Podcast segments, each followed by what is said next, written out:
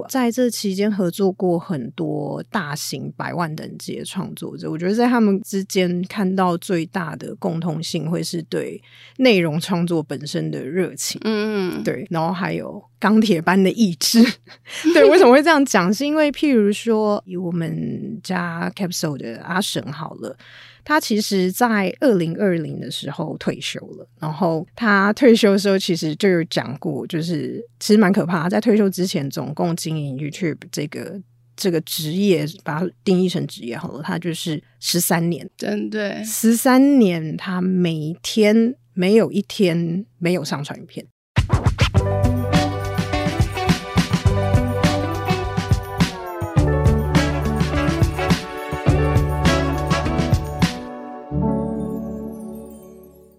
在设计里看生活，在生活里找设计。Hello，各位设计关键字的听众朋友们，大家好，我是易行，欢迎大家收听设计新商业 Design Biz 焦点人物单元。不知道从什么时候开始，YouTube、IG 各种形式的媒体成为我们生活中的一部分，创作者的日常和观看者的日常结合在一起，养成了新的阅听习惯、娱乐模式的同时，也创造了新的市场和商业的可能性。今天的节目，我们邀请到 Capsule Content Driven Marketing V VP。Lexi 跟我们聊一聊，Capsule 是如何透过创意、影音、社群曝光、媒体采购等等的方式，深化内容创作者的事业，同时也为品牌客户达到加成的效果。让我们欢迎 Lexi。哦，Hello，大家好，我是 Capsule Lexi。然后我在 Capsule 负责就是工商业务，然后还有创作者服务这两部分。然后 Capsule 是一间就是专门做 KOL 为核心的一个服务公司哦。那如果其实刚才进来的时候，就大家都会问我说：“哎，Capsule 好像很神秘，然后不知道里面项目有什么。”那我就大致帮大家分一下。我觉得第一块就是代理商，其实跟平常一般的广告公司有点像。那只是我们服务的提供内容是比较以创作者的内容为核心。然后第二块就是我们提供的一个业务项目，其实就是创作者服务。一般人比较能够想象，就有点像创作者的经济。嗯、第三项我们做的就是个人品牌发展，这是我们其中一块业务。然后我们最新的业务其实是正在发展，就是动漫 IP 的事业。嗯、然后最主要是在日本海外市场。嗯，对，因为其实 Capsule 持续的在为品牌量身打造多种的行销方案的同时，刚刚也有提到说我们有包办 YouTuber 的经济嘛。那旗下 YouTuber 相信很多听众朋友应该也都认识，包含阿神啊、三元、阿卡贝拉跟丧尸老爸等等超级跨领域的 YouTuber，其实都在你们旗下。我想问是，就你们个人的观点，在这个人人都可以是自媒体，都能平等发声的时代，创作者他从个人意见表达到发展成一种新的商业模式，它其中的关键点是在哪里？好，我觉得在回答你这个问题之前，我要必须先说，我们其实老板很不喜欢，我们 CEO 不是很喜欢用经济这个词，他觉得我们是提供服务，服务对，然后他觉得经济很容易让大家会有一些混淆，嗯、以防他会听到我先来说，我解释一下这件事情。好，然后你如果刚才说。说就是以创作者怎么发展成就是个人的商业模式，我觉得自己看到蛮关键的一个点，就是市场需求有没有办法深度的结合创作者自己本身的特色。嗯，我所谓市场需求是，譬如说现在其实比较多是在做电商嘛，那比如说以电商里面的各个品项分类，就是哪些是可以发展你个人特色，是女性用品还是生活用品还是美食，嗯，然后跟这个市场有多大。所以我觉得有没有抓住这个市场需求，跟你自己的特色做结合，我觉得会是一个蛮关键的要点。嗯，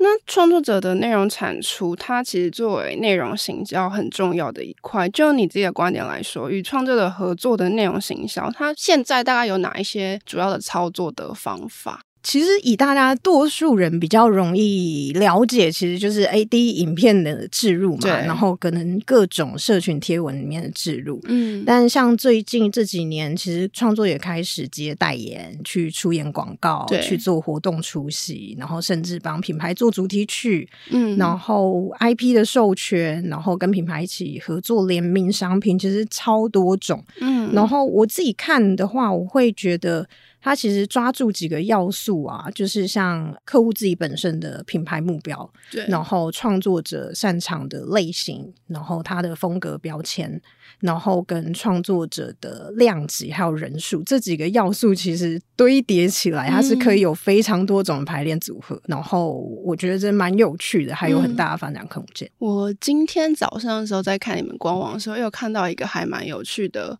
合作的案例是，是我不确定我理解对不对，是你们自己公司跟阿神有一个联名的线下的品牌。哦，对，那应该是一个线上的品牌，哦，线上的个人品牌。对，我们现在还是就是一个云端厨房的状态。哦，原来对，这其实是我刚才提到其中一项我们的业务，就是创作者个人品牌的发展。嗯、那除了个人品牌发展这个业务之下，也还有做创作者本身的周边。嗯，对。然后我觉得这是一个蛮有趣的尝试跟突破。嗯，那你们会如何去评估？哎，这个创作者其实现阶段已经很适合我们来做这些延伸的 IP 啊。我觉得其实要评估的要素蛮多的，我觉得第一个就是创作者的流量知名度，嗯、然后他自己跟这个品牌本身的连接度，就像刚才提到的，就是他的特色能不能透过这个品牌去放大，嗯，这一些都会是我们的评估的一些关键。因为其实现在也有很多人尝试想要透过创作者来做各种不同类型的内容行销，嗯、包含产品的植入，或者刚刚 Lexi 讲的很多不同的方式。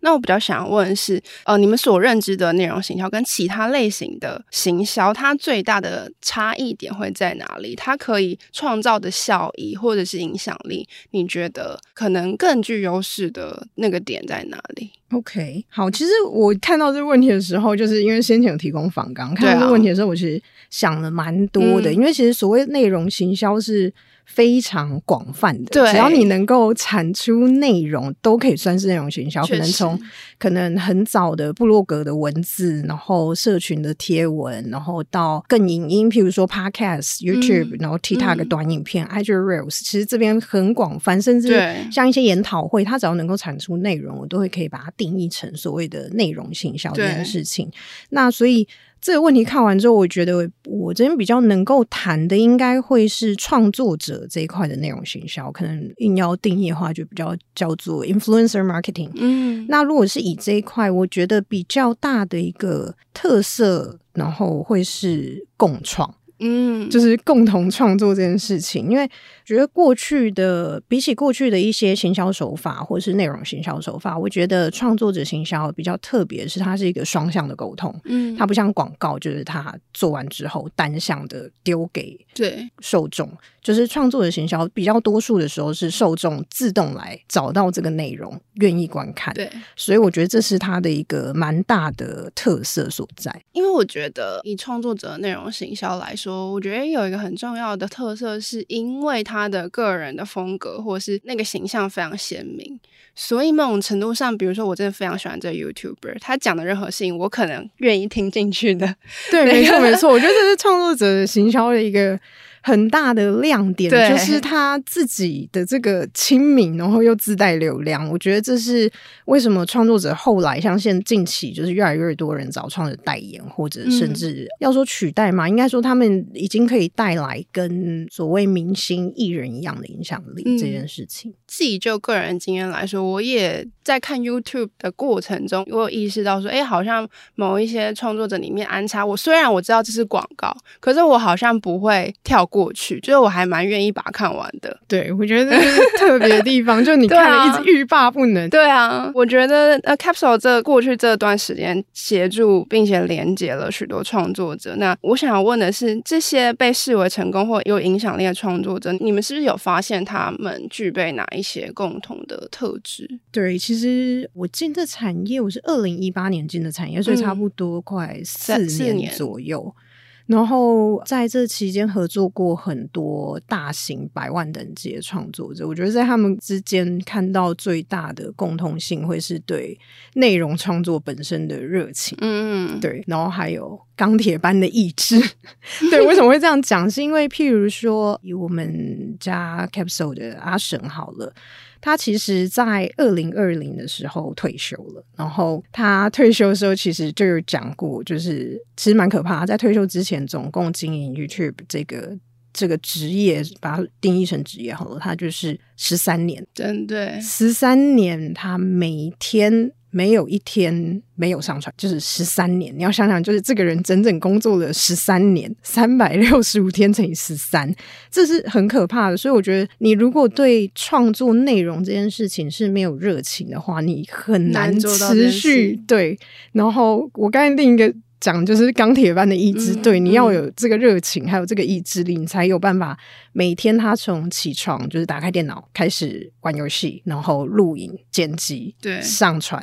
看数据、调整，嗯，再来一次到他睡觉前，就每天每天，我觉得这个是一个很伟大的工作，跟我为什么这么喜欢这个产业，嗯、因为我真的觉得这一件事情很动人。就是对于创作的这个能量跟热情，我觉得是很感人的。尤其我们在他们身边看这一切的时候，嗯，然后我觉得除了阿成以外，我们其他合作的一些百万创作者，我觉得都很努力。我真的问过很跟每很多主创作者聊天，他们都说他们从当创作者第一天开始是没有休息过的。嗯，就是不管人生发生什么大小事，高兴悲伤，全部第一件事情就是拿起来相机先录影。嗯，录下来，然后开始剪辑，然后拍摄、上传。我觉得这个都是一般人很难做到的事情。嗯、就是如果你对内容创作没有热情的话，但我觉得这也是他们会之所以会吸引就是粉丝跟观众的原因，因为我们其实共享了他生活中对很重要的很多部分。对，我觉得很重要，就是像创作的内容，其实像之前 Joeman 最近就是在拍日本的，就是房地产嘛，嗯、那他其实也拍了一支片来诉说他为什么要开始做这个企划。我觉得他里面提到两件事情蛮重要，就是共鸣。然后跟差异性，嗯，我觉得创作者更有趣的是，他们其实就是一般人，只是具备创作的能量，所以他们其实跟一般人是生活是一样的，甚至他们有很多的感触，只是他们能够透过创作，不管是影片还是图文来去显现出来。嗯，所以我觉得创作者跟过去一些内容行销的不同，就是他们自己个人的对亲切，然后他们能够产生的共鸣性是很大的。嗯。刚刚 Lexi 提到阿神，我弟真的是阿神的超级粉丝。他从高中的时候看到现在，然后有一段时间每天都在家里听阿神的声音，因为他声音超有特色，声音超有磁性的，就是哦，听完就觉得哦，好舒服哦。然后我因为原本都是听他，因为他都只有声音嘛，对对。然后我就跟我弟说，我觉得这人他一定是个帅哥。果不其然，听声辨人，听声辨人。那刚刚提到很多，就是哦，Lexi 对于创作者的一些。观察跟想法，嗯、那其实创作经济它可以形成一个完整的产业生态系，它其中一定会有一些关键的 player 跟需求嘛。那除了创作者作为这个很重要 player 之外，在这个产业目前的状况来说，你会去怎么看？就是各个不同的角色在这个需求跟供应里面担任的位置，就除了你们自己可能也是其中一个 player 之一，嗯、然后可能还有品牌的需求，然后创作者他自己创作能量，然后以及观众，嗯。嗯。我觉得如果细分的话，我会把它分成七个角色，我觉得第一当然是你刚才提到的创作者，对、嗯，然后第二一定就是最重要的观众嘛，对，为我们带来无尽的流量，然后第三当然就是品牌方，我们最大的干爹，嗯，提供对对工商这部分的收入，让创作者可以维持他们频道营运。接下来就是第五个，可能就像我们这样子的创作者的服务公司，然后经纪公司跟中间的这些代理商，嗯、然后。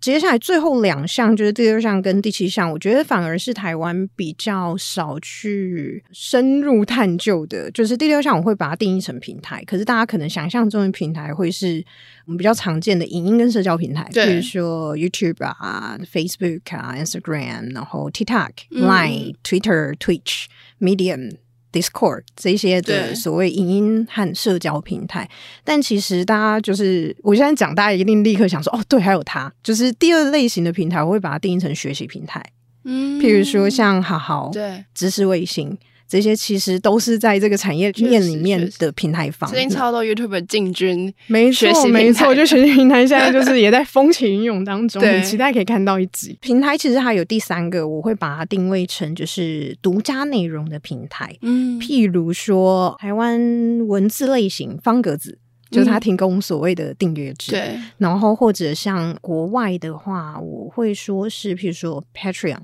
嗯，对。然后它其实就是提供一些订阅的方式，比较私人小型的一些订阅模式，对让创作者也可以盈利。然后这会是平台的部分。嗯，然后最后一块其实就是工具。那工具的话，它其实还可以再细分，你知道吗？就譬如说有编辑的工具，像那个 Canva，嗯，对，然后还有财务的工具，对国外有像 Oxygen，然后甚至电商的工具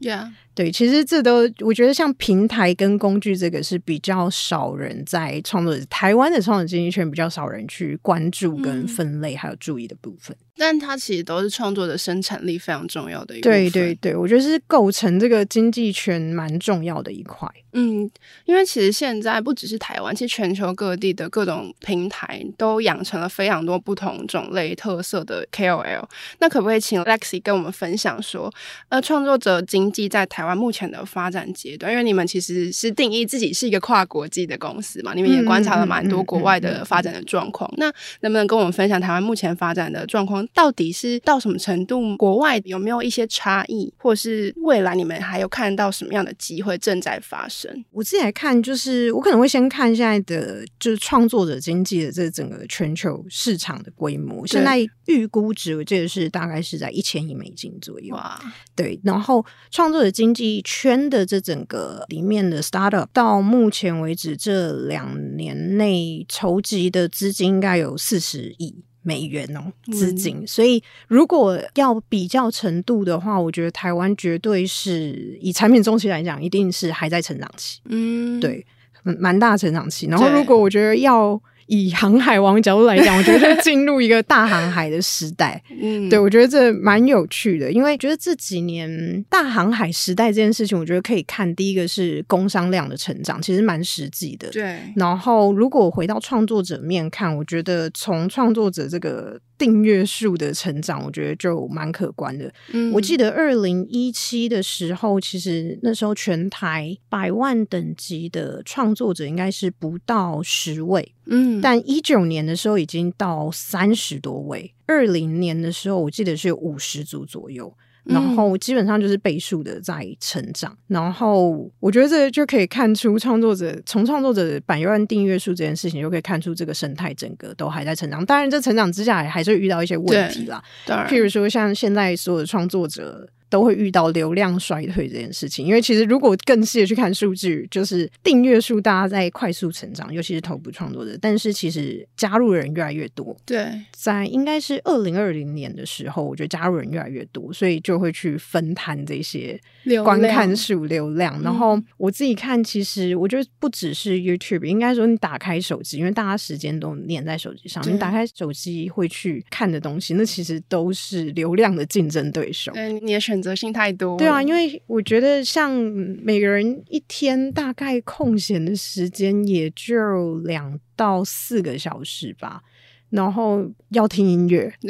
对，要看 Netflix，对，然后还有 Disney Plus，就是好多好多内容可以看，然后我觉得这都会去分散这个流量。嗯，嗯我们刚刚谈到蛮多是面向创作者端，怎么让他们的事业在，不管是他们现在是创作者身份，已经累积了非常多内容，那我们在如何再往前进一块，可能更有商业价值去经营这个品牌或者个人的频道等等。那面向品牌端，他可能思考的面向又很不一样的。作为一个品牌方，当他去思考，就是诶，我想要透过 KOL 或是 YouTuber 的内容去为我的品牌或是为我的产品加成的时候，你们会认为？品牌方会需要做哪一些评估，或是你们会如何协助这两边的媒合？哦，你说评估吗？对啊，其实我觉得在这一切，我觉得整个人回到刚才提到共创这件事情，嗯嗯嗯，就是可能要让品牌方了解共创这件事情。嗯，对，或者是难的嘛，他们会比较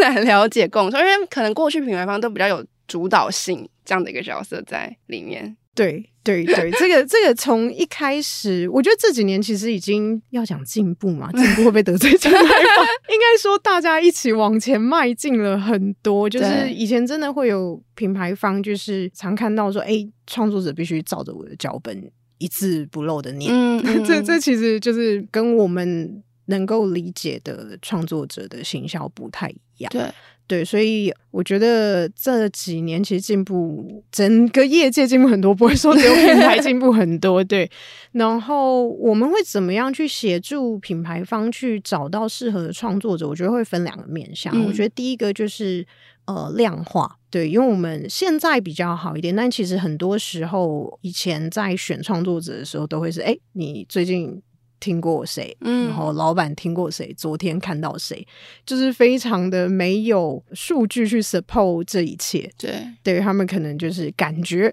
来选我们现在的做法，会协助品牌更有效的去放大跟创作合作效益。我们通常会先从呃量化这件事情开始。像我们自己有一个数据平台 Interact，那它可以从上面看到很多 YouTube 相关的数据，从它的订阅数、观看数，然后最近的互动率这些数据的指标，我们先去帮品牌根据它的行销目标做第一轮的筛选。在数据化找到这些人之后，我觉得第二样很重要的是直化的部分。从直化这面向来去筛选创作者，那直化可能就会有蛮多，譬如说这个创作者本身的跟这个品牌或是商品的契合度，嗯，这些东西举例来说，譬如说他最近的人生经历什么，嗯，其实这这蛮重要的，我觉得这是很难，这是一般可能品牌很难去了解，我觉得这也会是我刚刚提到我们身为代理商这一块的话的一个价值存在，因为其实创作者譬如说经历结婚啊、生小孩啊各种。他的人生经历的时间点刚刚好，能够跟商品配合的时候，从、嗯、我们的观察下来，这个成效会是最大的。嗯嗯、然后第二就是在直化的部分，我觉得另一项可以看的是这个创作者本身的标签，还有他热门企划能不能够跟品牌或是商品结合，也很重要。嗯，所以在媒合创作者这件事情上面，我们就是会从量化跟直化一起来看这件事情。嗯，对，我觉得会能够非常有效去放大品牌。对于创作者的这个行销的投资，嗯，因为刚刚 Lex 有提到，其实因为过去可能品牌媒体操作的方式，或者是去理解广告，或去理解行销方式，可能跟现在我们去想象，哎，其实跟创作者必须要有共创这个元素在里面的那种操作方法不太一样。那你们的角色会需要从中，比如说建立沟通桥梁，或者是协助品牌去重新了解。跟创作者合作是跟过去比较不一样这样子的角色吗？沟通，我觉得 中间最重要的就是沟通。对，我觉得去了解品牌的需求，嗯、然后怎么把品牌的需求就是化繁为简，变成创作者听得懂的一些的内容，然后告诉他，再想办法把它转化成影像，嗯、然后再把创作者的一些。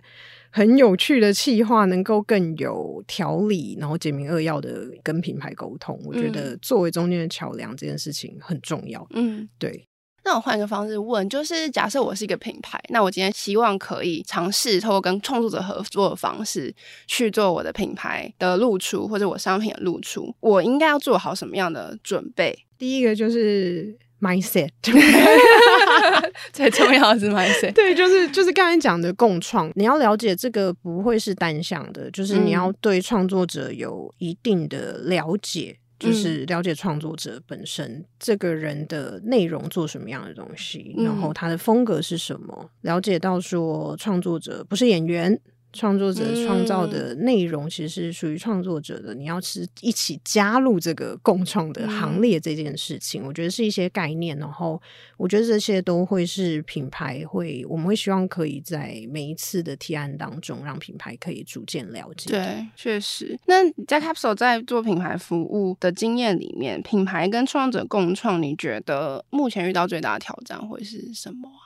最大的挑战哦，除了刚刚讲，可能 mindset 可能要透过一次又一次的合作沟通，跟一次一次的也许会议慢慢调整之外，还有哪一些挑战？我觉得最大的挑战应该是说，创作者的行销这件事情跟其他行销不一样的地方，就是创作者是活生生的人，嗯，对，然后活生生的人他就会有情绪，会有 想法的变化。他可能会有遗忘，他可能会对他会有各种心理上的就是转折起伏情绪，嗯、我觉得这都是蛮大的挑战。就是每一个案件，即便是同一个创作者，你在不同时间点会遇到各种就是嗯神奇的事情。嗯、对，我觉得这这其实最大的挑战就变化，人的这个不可控性跟变化，我觉得是比较困难。它不像广告，你就是系统设定好就跑。就会出现一定的数据。嗯我觉得这也是品牌过去对于创作者行销者投入会有一些担心，因为就是这个成效要怎么去做评估，或者创作者产出的东西内容会不会是我想要的？嗯，这件事情我觉得是过去可能品牌会带来的一些疑虑，也是我们面临的最大的挑战了，嗯、就是人的这个变动性。对啊，其实创作者经济不是经纪人那个经济，是经济效应的经济。谢谢你为了那个 为了我们公司的一些坚持。但是创作者经济延续到现在，其实也创造了非常大的商业价值跟影响力。然后在创作者端，其实我们也看得到，近期以来有越来越多元化的创作者出现。比如说，以创作者为核心的颁奖典礼走中奖来说，它从二零一九年办到现在，越来越多人关注，它的规模也越来越大。就你们自己的观点，怎么看待这个奖项的兴起，以及它对市场可能的影响会是什么？其实我自己是从。二零二零就是他们第二届，嗯，就是开始参与，嗯、然后其实每一届 Capsule 都是就是协力伙伴。然后我自己怎么看这个奖？我觉得第一次就是参加的时候，就是非常的感动，到现在也是。其实我每一届参加都蛮感动的。然后我前阵有看到一篇文章哦，就是那个文章是 title 是写金曲奖和金马奖能不能让台湾变成亚洲的坎城这件事情。那我自己也是这样子，希望就是走钟奖未来可以成为这样子的一个推力，嗯，就是在产业里面，就是我期待它可以让更多好的作品被看到，让创作者看到，就是嗯，业界的标杆或其他人在做什么，然后进而创造出更好的内容，嗯，然后让更多人加入这个产业，更多的资金进到这个产业，然后能让这个产业越做越大。所以这是我个人去看待这个奖项，我觉得很好。然后我也希望它可以持续的举办下去，然后可以成为一个台湾很具指标性的奖项。嗯，然后甚至带动着经济这件事情。嗯，那你从二零二零到今年，已经连续参加了三届的走中奖。对对，算是今年是第四届，第四今年是第四届。那你在这四四年三到四年当中，你觉得看到最大的变化是什么？最大的变化，我自己的话，我是发现就是越来越多我不认识的创作者，就是代表就是他有越来越多新血进来，然后越来越多多元的题目在 YouTube 这个平台上面发生。我自己是有这种感觉。那 Lex 你自己呢？对，我觉得这个其实跟我看的其实蛮像的。嗯、对，就是哎，有一些创作者就讲到连我都没看过，我都大吃一惊，赶快记下来回去赶快看。超多我没看过的，投这个奖项创作者越来越多，啊、就大家真的很踊跃。所以我怎么看是他真的是越办越大，越来越好。然后因为我都有去现场，我觉得就是像今年的娱乐性，然后。在整个节目上面的布局，我觉得都设计安排都比去年又更好，然后我更期待明年。就是它越来越有一个成熟的一个奖项该呈现的方式跟样子，嗯，对。虽然我觉得就是团队一定还有一些摸索，就包含我们跟他们一起合作，这样大家都还在摸索有没有更好的方式。但我觉得都以每一届的成果来讲，我都真真的觉得都是越办越大，也越办越好。那我们回到内容行销这一题来谈的话，因为其实各种内容行销，它其实互相比谁的脚本比较有创意啊，或者是谁的议题度比较高，或是谁的 idea 比较新颖，或是谁更快跟上这个社群时事讨论的步伐等等，他可能就可以获取更多的流量。那就你们的观察，就是我还蛮想问这题，是因为比如说对于我们像是可以定义为传统媒体，可能流量这件事情对我们来说，它可以获取的商业的利益跟价值可能越来越困难。那对于 YouTube 会不会一样有这样的情况？你们怎么去看流量这件事情？流量会是你们评估一个内容是否达到成效的一个标准吗？我觉得这个问法感觉是比较从品牌商务合作来看。嗯嗯、对对，大家可能第一时间的直觉会是觉得说，啊，流量应该会是一个评估标准，对但未必是说对大多数的客户来说会是。但我自己如果是以工商合作跟品牌的合作来看的话，我觉得。就跟所有的行销一样，嗯、就是你这一次的创作者的行销，整个的布局策略有没有去协助品牌方解决他想要解决的问题，嗯，会是更重要的。譬如说，品牌最终是希望可以有导购，嗯嗯嗯，所以你就算流量破 十万、但二十万、三十万，但没有最终的成效，其实对品牌方来说就不会是一个成功的。工伤案确实对，所以我觉得蛮要，如果是以工商角度来看，蛮需要回归去说品牌这次来找它的目标是什么？对对，它的形象目标是什么，蛮重要的。像我们家有一位创作者艾比。嗯，对。然后艾比他其实算是中小型的创作者，但他都在做一些家居、厨房相关的，就是记录他的生活。嗯，然后以这样中小型的创作者，他其实我们最近帮他也跟品牌媒合了一个商案，就是在做团购。他大概两周左右的时间，是帮品牌创下大概有两百万的业绩。哇，对，就是这很惊人。对对，所以其实你说他的流量有没有比一些 top 的创作者高？或许没有，可是他有没有达成品牌要的这个行销目的跟需求？嗯、绝对有。嗯，所以品牌会不会回来找他合作？也一定会。然后品牌会不会持续的选择就是有特色跟自己独特内容创作合作？一定会。嗯我觉得可能某种程度上，比如说刚刚 Lexi 提到的中小型的创作者，他也许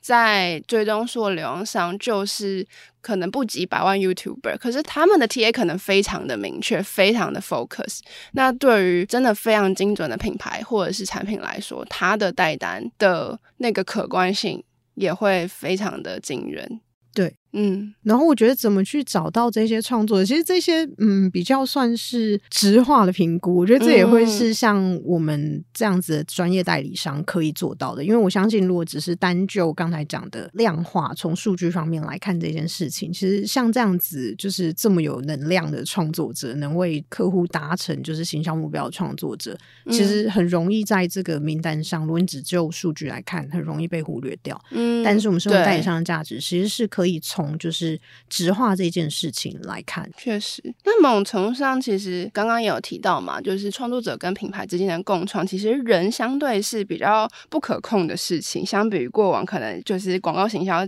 比较以平面文字或单向的沟通的方式来去进行影像创作者合作，品牌主在迎来成功之前，势必要承担更多的不可控的因素。那 Capsule 在其中如何取得这个双方的平衡？嗯，这是很难的问题。这个这个问题确实是蛮大。我觉得应该是两边，不管是创作者或是品牌，我们都尽量让他们了解，就是共创，然后了解互相的需求。嗯、所以我刚才觉得最重要还是很强大的沟通力很重要，还有解决问题的能力。嗯，就是真的很多拍摄的突发状况都是你没有办法想象到的。就是即便可能我在这产业就是已经经手了可能几百个案子，还是有的时候会觉得啊。怎么会发生这件事情？嗯、对，就是在这种时候，你要如何快速的去解决？对，像我们有时候最近发生，可能是譬如说工商案有一个既有的商品，希望创作者要露出在这个工商案里面，可是创作者可能就把它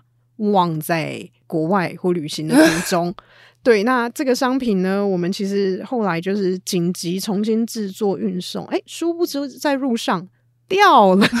对对对对对，就很扯吧？你看这整个故事，就是我们想说，当天都已经这么赶，然后急件，然后不管是工厂加工还是去叫了，就是快递外送，应该是理应应该要在我们这个开始录影之前送到。但他就是在路上掉，然后这时候要怎么办？嗯、因为你要同时通知创作者，然后你要去通知客户说，我们现在有状况是这样，我们解决要一二三四五，你要选一个就是 option，就是我们要找出一个最好的 solution，、嗯、就是会有各种很多细小琐碎的事情，都很需要靠就是沟通跟解决问题的能力去达成这个平衡跟共识。我觉得这是最难的，真的。刚。就是各种你没有想象过的突发状况，真的会没有办法没办法想象。就譬如说啊，创作者睡过头那种不可控因素也会有，或者品牌厂商忘记给什么，或者品牌厂商忘记他这个，譬如说他提供片段里面的音乐版权不是属于他们的。然后创作者上架之后，哎，就被音乐版权商抓到，也会有，嗯，就是真的很多琐碎又细小的事情。然后我觉得这都很需要经验，嗯嗯。然后跟我刚才提到的两项能力，因为这些经验，我觉得如果不是专门做就是创作行销的公司，我有点无法预期，对，没有办法预期。因为除了刚才讲那些日常琐事，像我刚才后面提到这个音乐版权，然后。这就有关系到我们对除了法务上面的熟悉之外，嗯嗯嗯、然后还有就是对平台的这些规则的熟悉。譬如说像 YouTube，它就有 Content ID，那你知不知道 Content ID 是怎么运行的啊？哪些东西会被抓啊？影音怎么比对啊？声音跟影像是不是分开比对啊？就是这种各种很琐碎的规则，平台的规则，然后我觉得都要有一定的熟悉度，我们才可以帮助创作者跟帮助客户去避免。嗯，那个 Capsule 的业务是无限展开耶。我觉得，对我们其实公司比较大，第一个就是两大角色。我觉得除了就像业务之外，我觉得我们还有一个角色叫 Body，就是创作者伙伴。那他就是协助创作者在每个阶段提供他所需要的服务，帮助他们往商业化道路迈进。对。然后我觉得，不管是业务还是创作者伙伴 Body，都需要无限展开。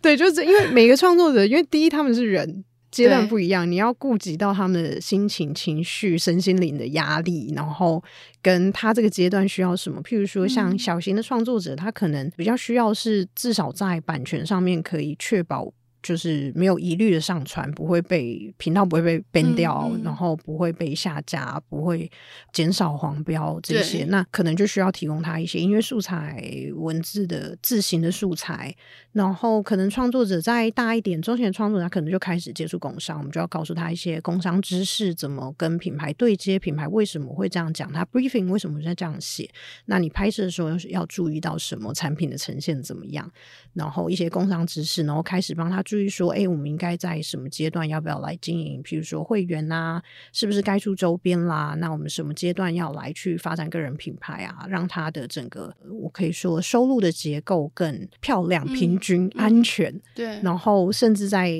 再往上涨一点，譬如说大型的创作者，怎么协助他在内容上面的迭代，让他可以持续的产出，就是细化，让他频道可以持续成长，也很重要。以及他的整个职涯的发展，他是不是该成立？自己的公司、嗯、要不要注意税务的问题、嗯、法务的问题、公关的问题？啊，天哪！对，就是它其实是一个，就是对每个创作者，我觉得很有趣，就是因为每个创作者都可以带给你不一样的，他们都有不一样的需求，他会带你到完全不一样的境界。嗯，对，我觉得这是有趣的地方。通常 Capsule 会在创作者什么阶段开始，就是作为伙伴一起工作？什么阶段？还是其实各个阶段进来的创作者都有，各个阶段的创作者其实都有。都有对，我们其实有一个 Academy，那它里面就是比较多是中小型的创作者，嗯、那他们这时候可能都还在摸索自己的频道内容，然后要做什么方向。嗯、那我们提供可能就是比较基本的咨询，有关平台的咨询，然后提供一些平台的新讯，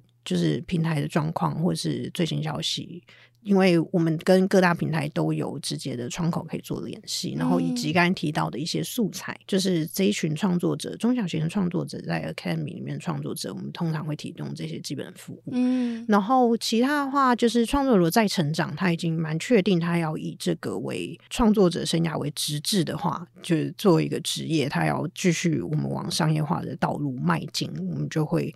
加入更多的服务，所以你要说加入跟创作者、跟 Capsule 合作的创作者是哪一个阶段？我必须说，其实每个阶段都有，阶段都有不同服务。嗯对对对，那近期有没有 Lexi 觉得比较经典可以分享的内容行销的案例？比较近一点的话，像我们今年就是协助上班不要看办了第一届的创作者的院优会，嗯，就是一个回到十七岁的主题概念，然后我们也邀请了品牌就是立顿进来一起做合作，哦、它其实就是一个。完美的结合了品牌的一些主要的概念跟视觉，然后又融合了每个创作者，因为就不止上班不要看的成员参与，他也邀请了很多创作者一起进来，然后去完成了第一届的这个创作的园游会。我觉得这个是一个蛮经典的案例，嗯、就是有达到品牌的宣传，嗯、又可以让粉丝跟创作者有一个空间一起去做互动，我觉得蛮经典的。嗯、然后另外一个案例虽然不是近期的，然后他是也是我们家一个创作者超强系列。那他跟麦当劳的一个合作，就是让他成为就是第一个拿到四 A 广告奖的创作者。嗯，我觉得这个，我觉得对创作者本身跟对我们都是一个很大的鼓励，因为四 A 广告奖就是从我们开始做行销开始，就是它是一个。很慎重、很重大的一个奖项，而且感觉就是除了。大型的广告代理商之外，其实是很难想象说有一天创作者是可以靠着他的创意拿下这样子的奖项。嗯、所以我觉得其实业界也在变，创作者也在进步。所以我觉得这个案例蛮经典的。那其他其实就像我刚才提到的团购啊，也是很经典的案例。我觉得能 drive 出来的这个业绩也是很让品牌惊艳的。我觉得其实刚刚从刚刚听下来，我觉得这个形式非常的多元，而且它还在成长，而且长出新的可能性的阶段。因为像比如说昨天我就。也在 YouTube 上面看到理科最近有新的一个益智节目，新的单元，嗯、然后他就是真的弄，好像真的是在摄影棚去弄的很像真的益智节目那样，只是它是一个二十分钟 YouTube 版本的益智节目，然后它就是完全是一个品牌冠名，然后他就会把这个品牌的某一些知识性的问题包在这个益智节目里面，然后也是第一次看到有创作者这种用这种方式做，你说是自入也好，是品牌冠名的节目也好，我。觉得很有趣，就是还有很多我们还没有想到的发展形式的可能性，包含比如说以创作者与园游会的的情况来说，它其实是一个结合粉丝、创作者，然后品牌，然后线上跟线下同时发生的一件事情。对，没错，没错。那其实今天分享到这边，大家也应该可以了解更多目前创作者在台湾发展的一些生态。那非常谢谢 Lex 今天来到节目里面分享。听众朋友听完本集节目，如果针对内容行销的议题还想知道更多的话，欢迎留言告诉我们你还想听到什么。如果你对于设计新商业相关的内容有更多的好奇，也欢迎持续锁定设计关键字 Podcast，或者到 SD 的脸书官网 IG 社群来追踪我们。设计关键字，我们下次见，拜拜。拜拜。